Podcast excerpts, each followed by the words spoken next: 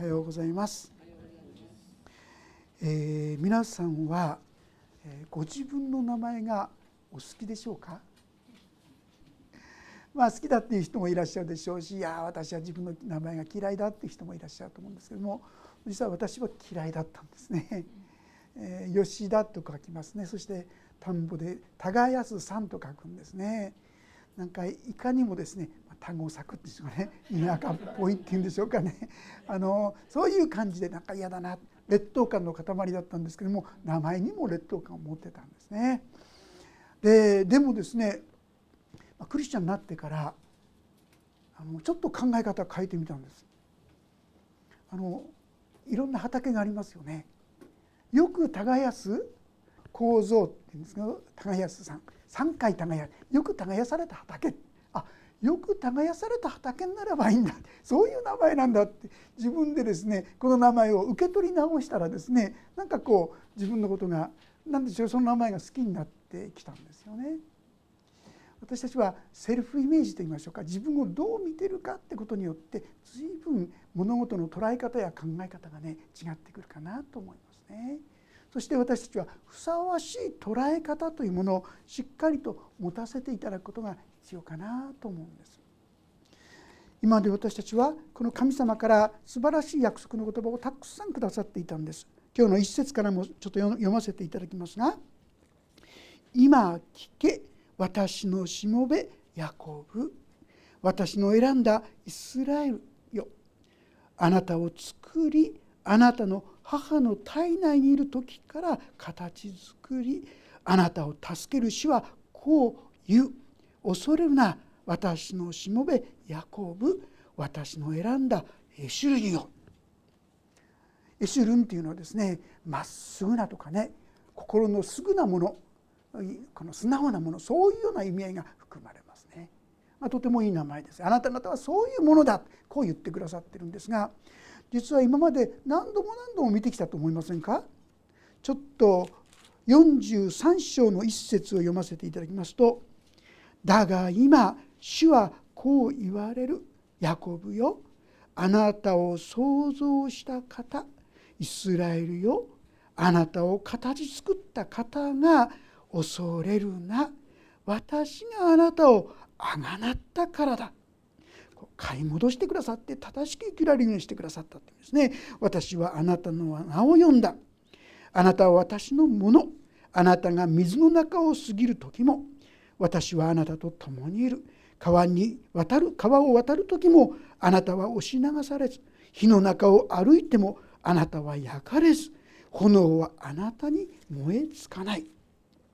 42章はいかがでしょう？また一節読みます。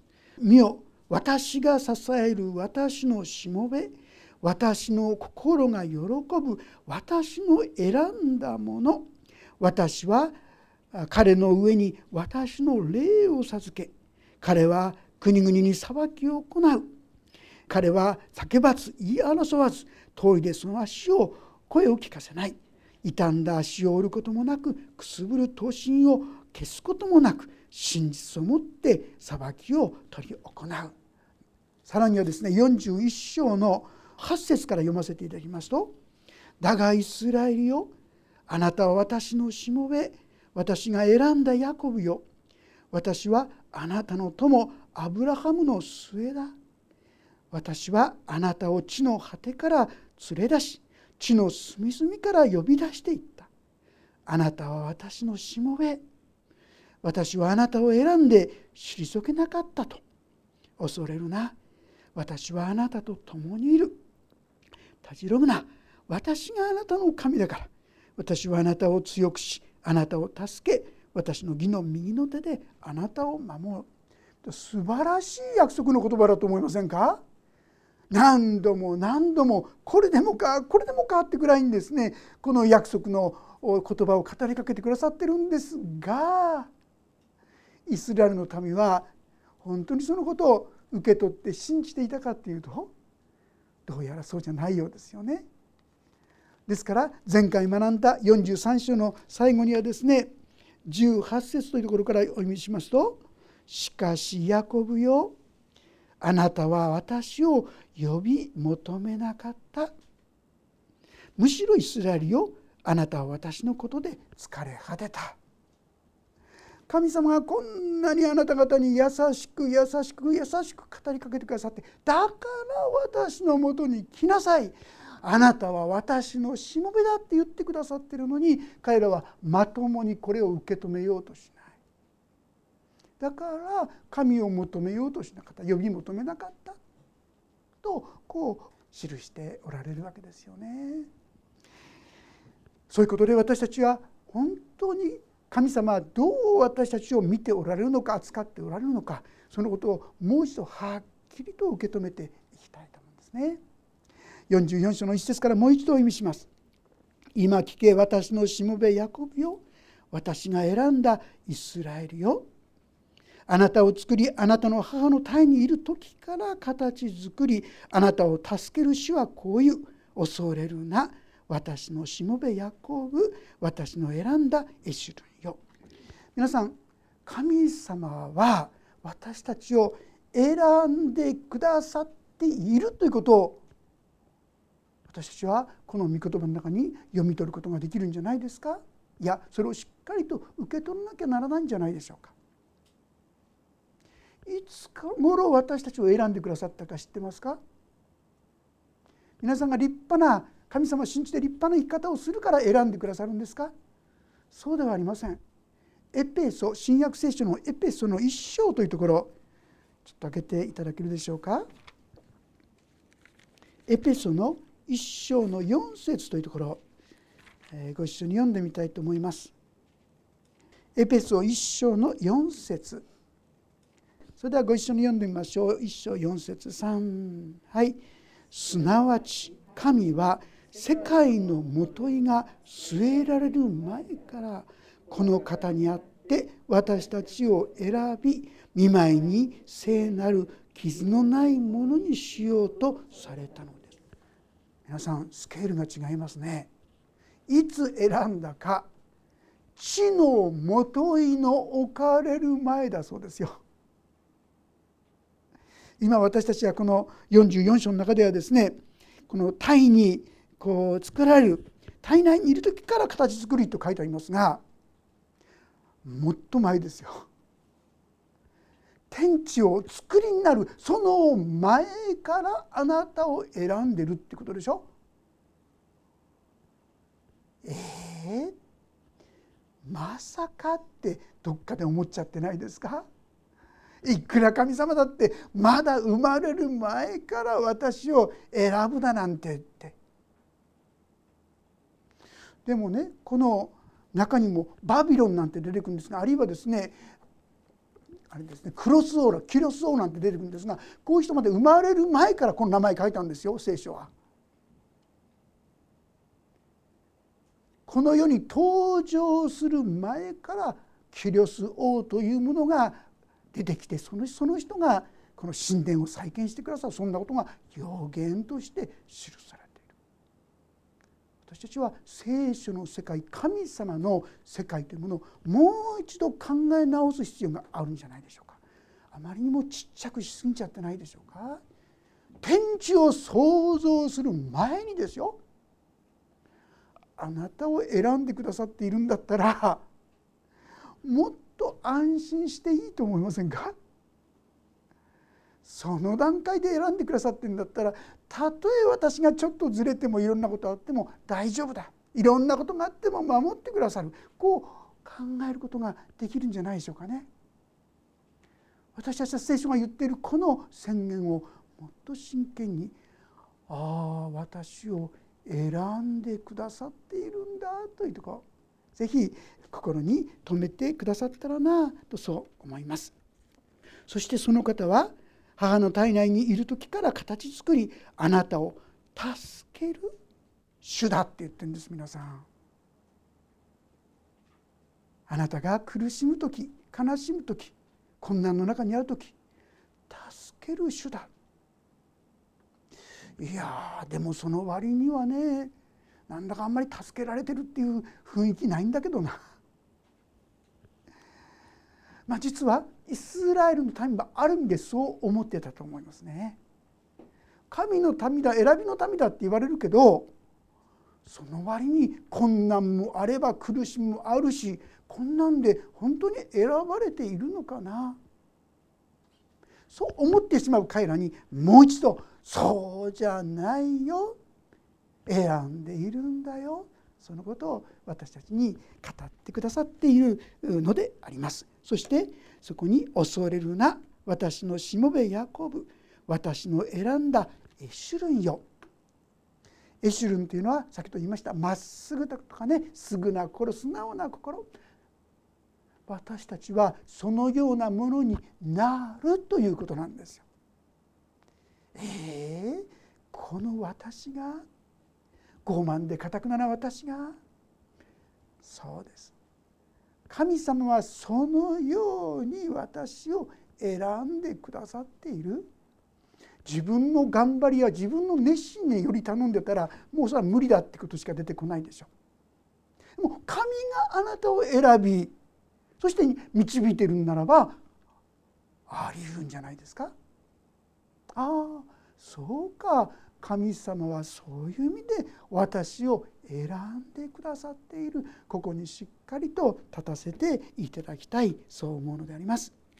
そしてそれはどのようなものとするんでしょうか。どのようなものの中であるんでしょうか。3節。私は潤いのない地に水を注ぎ乾いたところに豊かな流れを注ぎ私の霊をあなたの子孫に私の祝福をあなたの末裔に注ぐとこう言うんですよ。考えてみるとどうでしょうか私たちの人生は私たちの歩みというものは潤いのある地とはちょっと言い難いところも多々あるんじゃないでしょうか。乾いた地だなと感じることも多々あるんじゃないでしょうか。でも神様は私たちをエシュルンの民とするために私たちを潤いのない地に水を注いでくださるっていうんですよ。だんだんとね暑くなってきてますが暑い時に冷たい水は気持ちいいですよね。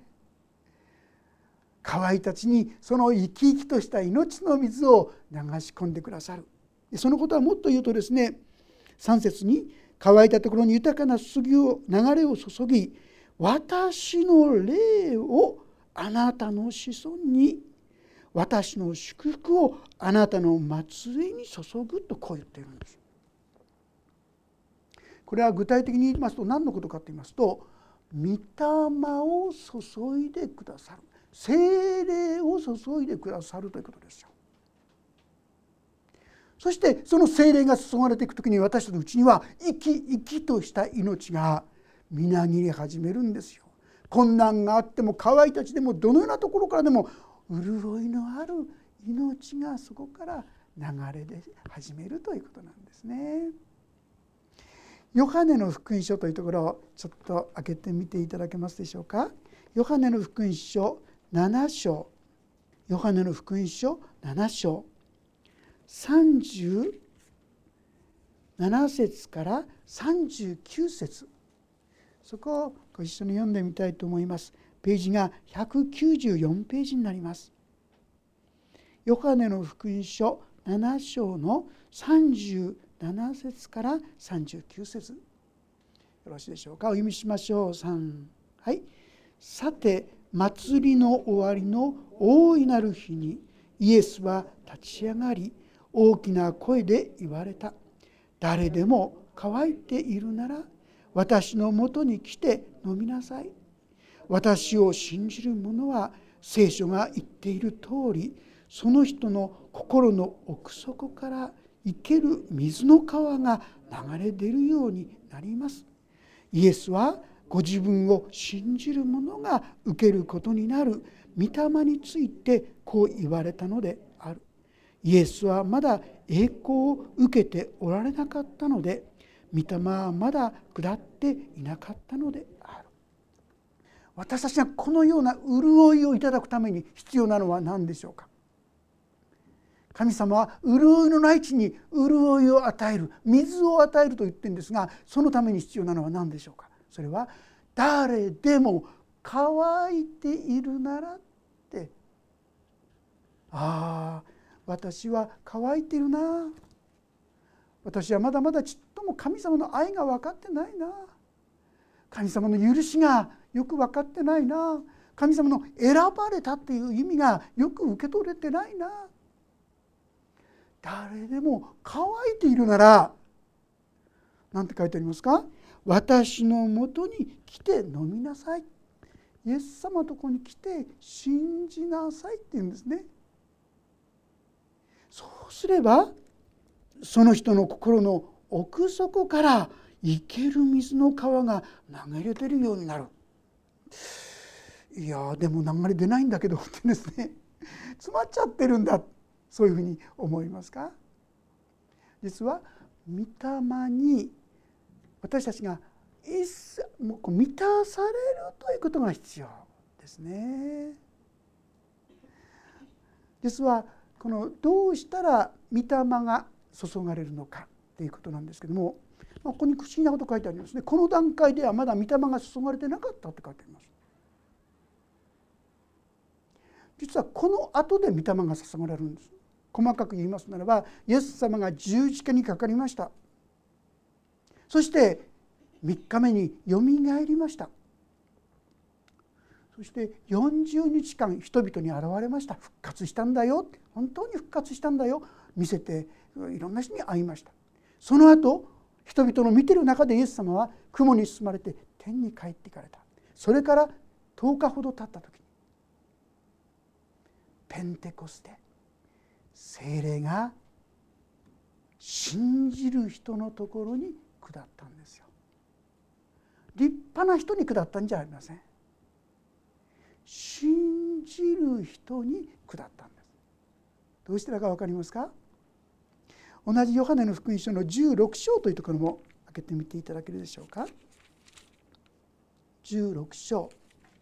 7節から読ませていただきます。7節から9節までちょっと読ませていただきます。まあそうですね。ご一緒に読んでみましょうか。ヨハネの福音書16章の7節から9節お読みしましょう。3はい。しかし私は真実を言います。私が去っていくことはあなた方の益になるのです。去っていかなければあなた方のところに助け主はおいでになりません。でも行けば私はあなた方のところに助け主を使わします。その方が来ると罪について義について裁きについて世の誤りを明らかになさいます。罪についてというのは彼らが私を信じないからです。そこまでにしましょう。皆さんここで言ってるのは私が去っていくことはって何のことだか分かりますか？これはイエス様の十字架のことです。神の一人子が十字架にかけられるなんてなんていうむごいなんていうひどいことと人間的に言えばそうかもしれません。でもそれがなかったら助け主これが精霊のことです。精霊が下ることはなかった。今のような意味で精霊は下ることはなかった。どうして？イエス様にが十字架にかかってくださらなければ罪が許されることなかったからですよ。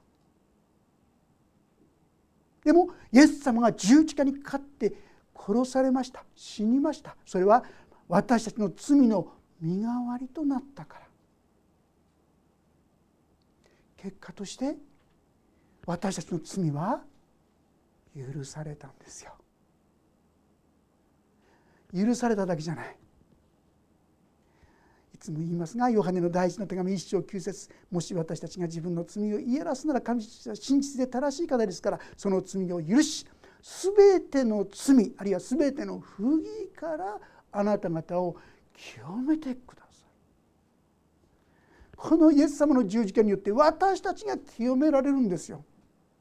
いや私はそんな簡単なもんじゃないですよ。もう罪だらけですよ。大いに結構。その罪だらけの全てのものを背負ってイエス様は十字架にかかってくださったんで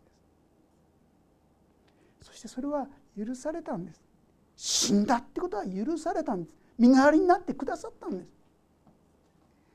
で許されただけじゃなくてそこはすでに清められただからその清められたところに精霊が下ることができるんです皆さん。ですからイエス・キリストが私の身代わりに死んでくださったということを信じない者には精霊は下りません。なぜならまだその罪が許されてないからですよね。でもイエス様が私のために死んでくださったんだってことを信じた者は本当にその罪が許されて清められて神のこの恵み力命をですねいただくことができる、まあ、私たちいろんな罪がありますがこの9節の言葉も面白いでしょ？罪についてというのは彼らが私を信じないからです。一番の罪は神を信じないことですよね。神様が言われていることをそのまま受け取ろうとしない心その心こそ一番の罪。ですからそのことを「ああ本当に私は不信仰でした」と言って神様に言えば全部許されてそして私たちは神の恵みを無限にいただくことができるわけです。イザヤ書の59章の1節2節にですね見よ主の手が短くて救えないのではないその耳が遠くて聞こえないのではないむしろあなた方の戸川があなた方とあなた方の神との仕切りとなりあなた方の罪が三河を隠させ聞いてくださらないようにしたのだいろんな罪がありますが特に神を信じない罪というのが一番これ致命傷なんですよね。どんな罪であったとしてもイエス様にはそれを許すことができると信じた者の罪は全部許されますよ。ちっちゃい嘘だけでもいやいくらなんでもイエス様の十字架では無理でしょうって言ったらその人の罪が許されたというこの恵みに生きることはできないですね。神の言葉を本当に受け取ってそこに立つ信ずるその時にこの潤いのない地にですね本当に水が流れ出るようになるんですね。精霊があなた方の上に臨まれる時あなた方は力を受けます。そしてエルサレムユダヤのサマリの全土及び地の果てにまで私の証人となります。私たちがこの精霊の力をいただく時に私たちは本当の意味で力強い生き方ができるようになる。御霊の実は愛喜び平安寛容親切善意誠実柔和自制。こういったもの欲しいですよね。それは頑張ることじゃない。神様私の罪を許してくださって私にそういうものを与えてくださることを感謝します。素直に受け取ることですよね。その時に神の道からが私たちのうちに注がれて潤いの大地になんとそこが潤されていくという祝福恵みに預かるわけであります。その霊をあなたの子孫にあなたの祝福をあなたの末裔に注ぐ。ですから私たちにとって必要なのは何なのか。乾くことなんです。正直に「ああ私は乾いています」私はまだわからないです。教えてください。御言葉を信じれるようにしてください。祈っていく時にある時ふっとあれ？なんか違うな。自分が新しくされているな。命にお水が流れ始めているな。そんなことを感じることができるようになるかなかななるかなと思いますね。えー、俵米子さんって方覚えていらっしゃいますか？ご存知ですか？この方はもう生きる力を失って溺愛したお母さんが亡くなってしまった。そのショックでですね鉄道に飛び込んだんですね。そして両足切断。片手切断。残されたのは指3本だけですよ。なんでこんな体で私を生かしたの？っつってですね最初はもうお医者さんをすごいこう恨んだそうですけどね。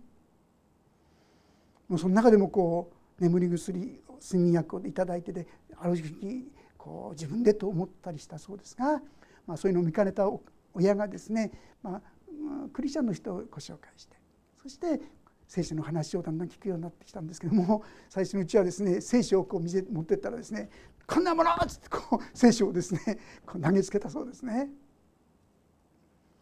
でも不思議に不思議にそんな中で聖書の言葉が少しずつ心にとどまっていったある時に誰でもキリストのうちにあるならその人は新しく作られたものです。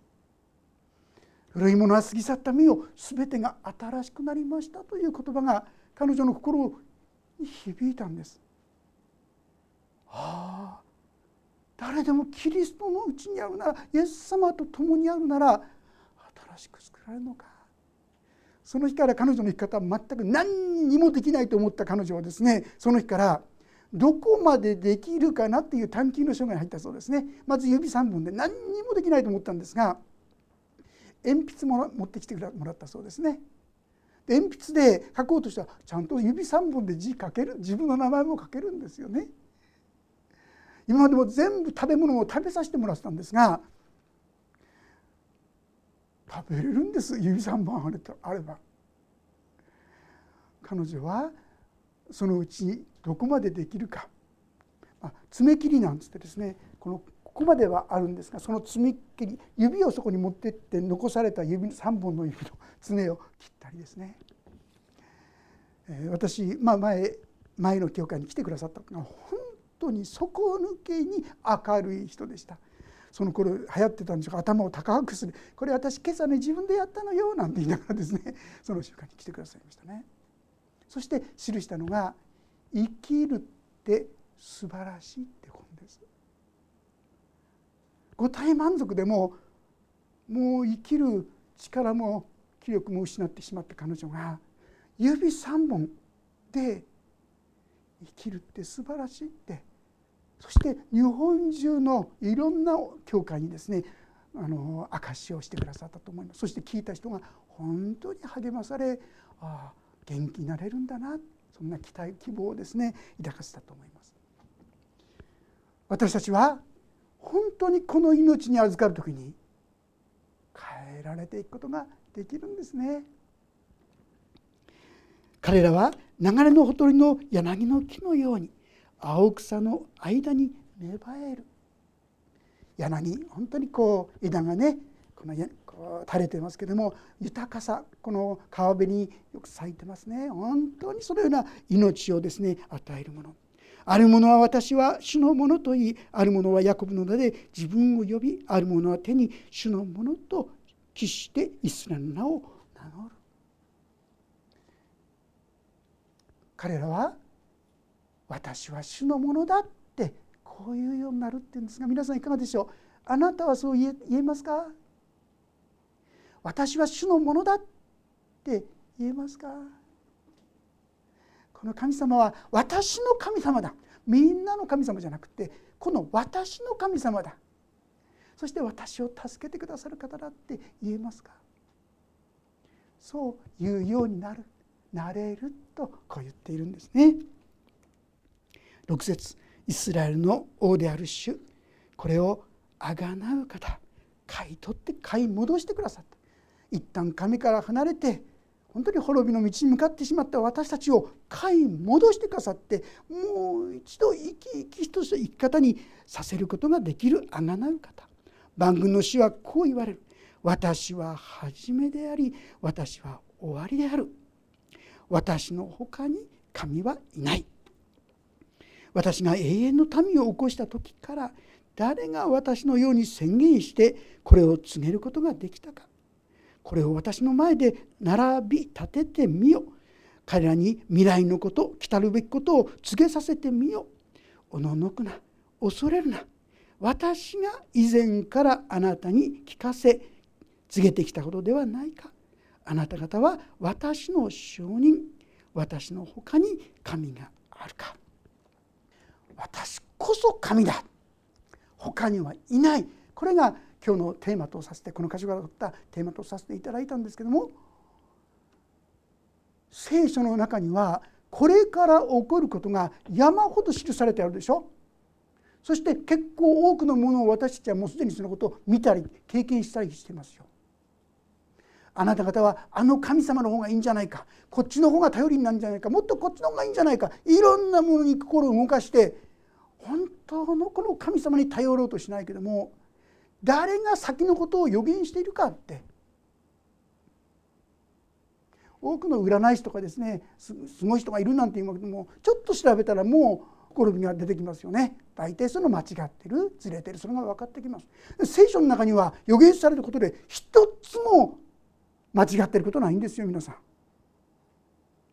私はそれを歴史の中でも検証することができますよ。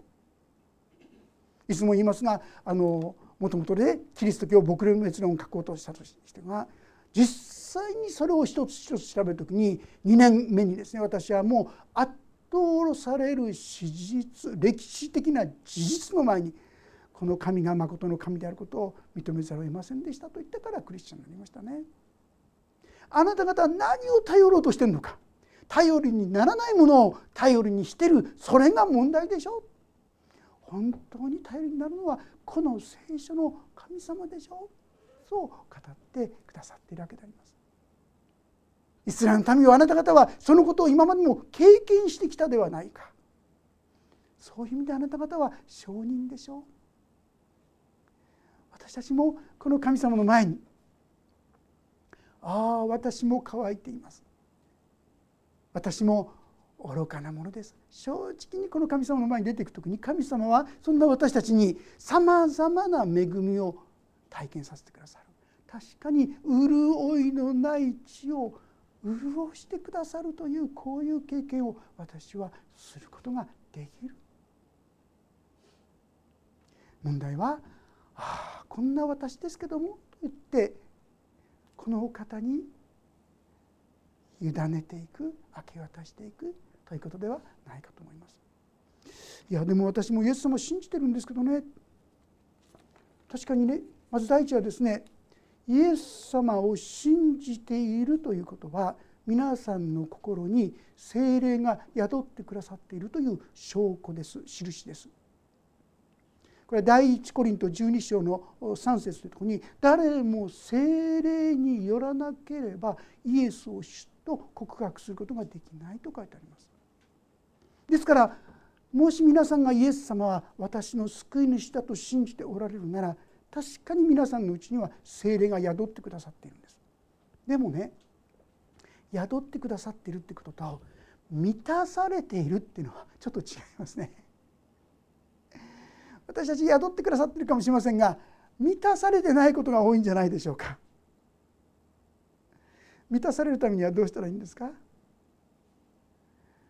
この方に一切をお委ねする自分の醜さや弱さや愚かさ全部含めてお任せしますって全部委ねていくとこれが御霊に満たされるってことなんですよ。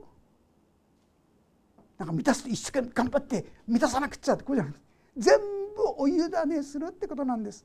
弱さも愚かさも何もかもお任せします。その時に私たちは御霊に満たされてそして愛喜び平安寛容親切善意誠実には実際こういったものが徐々に徐々に芽生えてくるんです。川のほとりにあった柳のようにあなた方にはそのようなものが芽生えていくんだよとこう言ってくださるんですね。でも味わえないんだけどもしかしたらそれは一切を委ねる代わりにうん半分委ねますってね。ここまで委ねますけどあとはちょっと私のやり方でやらせてくださいとかね。何もかもお任せします。その時にまさに御霊に満たされるということが起きてきます。そうして私のうちに不思議な乾いた地に潤いが本当に乾いた地がですね潤わされるそういう恵みが私たちのものとなっていくことができるついつい立派な私たちが神様に形で従いたいと思うんですがそうじゃなくて弱さも何もかもそのまんまお任せすればそれでいいんですね。進学校の時のですね、まあ、チャペルっていうのが毎日あるんですがその中でとても印象深かった忘れない一つのチャペルのことを思い起こすんですその時はですねもう80をはるかに多分超えてたと思うんですがその女性牧師女性牧師が引退してきたばっかりでですね進学校で証ししてくださったんです。彼女がいた頃クリスチャンになった頃昔々の話女工愛しってご存知ですか？本当にもう奴隷のようにですねこう何ですか苦しい生活で勉強なんか全然できないそういうふうにしていた。でもそういう中で自分がイエス様に出会って救われた。そういう中でなんと神様は彼女に「私のために生涯を捧げなさい」って。要するに牧師伝道書して働きなさいってこう言われてるように感じるんですが彼女は思ったんです。私みたいなもんがそんなことできるわけないでしょう。もう女工としてねそういうことしかできない。勉強なんか何もできない。こんな私はでもその時に導く人に言われたんですね、まあ、第一コリント1章の中にこんな言葉が出てきます。ちょっと読ませていただきますが。第一コリント1章の26節。兄弟たち自分たちの飯のことを考えてごらんなさい。人間的に見れば知者は多くはなく力あるものも多くはなく身分の高いものも多くはありません。しかし神は知恵あるものを恥じらせるためにこの世の愚かなものを選び強いものを恥じらせるためにこの世の弱いものを選ばれましたあるものをないものとするためにこの世の取りに足りないものを見下されているものすなわち無に等しいものを神は選ばれたのです憎なる者が誰も神の御前に誇ることがないようにするためですこの箇所箇所が開けられて「どうですか？あなたはこれにふさわしくないですか?」って言われちゃったんですね。あなたは世の愚かなものあるいは世の弱いものそういうものではありませんか？まさしくそのようなものです。神はそういうものを選んでくださるんですよ。って言われた時に分かりました。何にもできない。学もない。力もない。能力もない。でもお捧げしますと言ってそれからですね歩み始めた彼女。80過ぎまで主の働きをし続けるんですね。それも田舎ですよ。伝道がすごくしにくい。その地で本当にその人たちのために仕えて何でも嫌がることを一生懸命やってそしてその町でですね本当にみんなに信頼されてなかなか独立しにくいそのその教会が自立した独立した教会としてですね運営できるまでにその人が歩んでそしてその80何歳をなってですね引退してで証ししてくださったんですがその日もですね神様お祈りの神様感謝します。今日も頭痛でいっぱいだったのにあなたはこうして癒してくださいました。いつもあなたはこうして私を癒して強めてそして立たせてくださっています。そんな祈りのがですねそれがなされたんですね。ああ本当に弱くていいんだな。足らないものでいいんだな。神様はそんなものを生かし用いてくださる。要はその私をあなたに委ねます。弱さを持ったままこのお方にお捧げしていく。これが大切なんだ。その時に私たちは潤いのないたちに水が湧き本当に川のそばに座ったこの柳の木のように青々とした命の芽を吹き出させる。そんなものにならせていただくことができる。そうなんですね。さあ繰り返しますが私たちは自分が神によって選ばれているというこの事実を受け取っておられるでしょうか。そしてあなたをエシュルンまっすぐなものにしようとしてくださっている。なぜ呼び求めないのか。私はできませんから助けてください。この弱さを持ったままあなたにお捧げします。これでいいんですね。気が付くと神様はその時に技をなさってくださるそこにいつの間にか泉がまた水がですね流れているようになる。そんな歩みにともに導かれていけたらと思います。お祈りをいたします。恵みの神様私たちはあなたの召しあなたの選びあなたが語ってくださったことを軽く見積もったり本気になって信じなかったりする愚かなものです。でもあなたはそのことも百も承知でいながらなお私たちを選んでくださっていることありがとうございます。そしてあなたはエシュルンだ。素直なものだ。まっすぐなものだと先取りしてそんなふうに言ってくださっていることありがとうございます。私ができることは上乾いてこんな私ですけども私をも満たしてくださいとお委ねするだけです。主よお一人一人にこの祈りをお導きくださるように。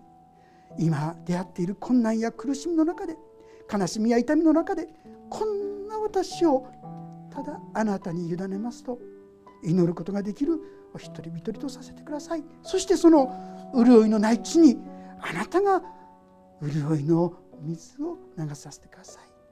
乾いているなら乾いているなら私のもとに来て飲みなさい。イエス様を本当に信じてイエス様に委ねて歩むお一人一人としてください。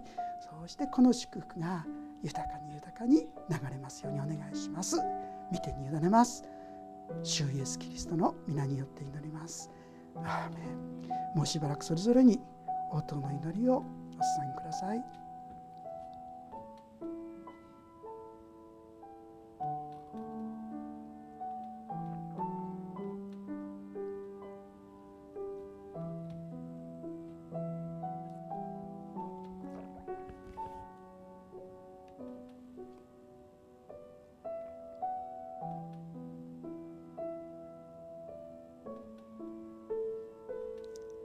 エス・キリストの皆によって祈ります。アーメン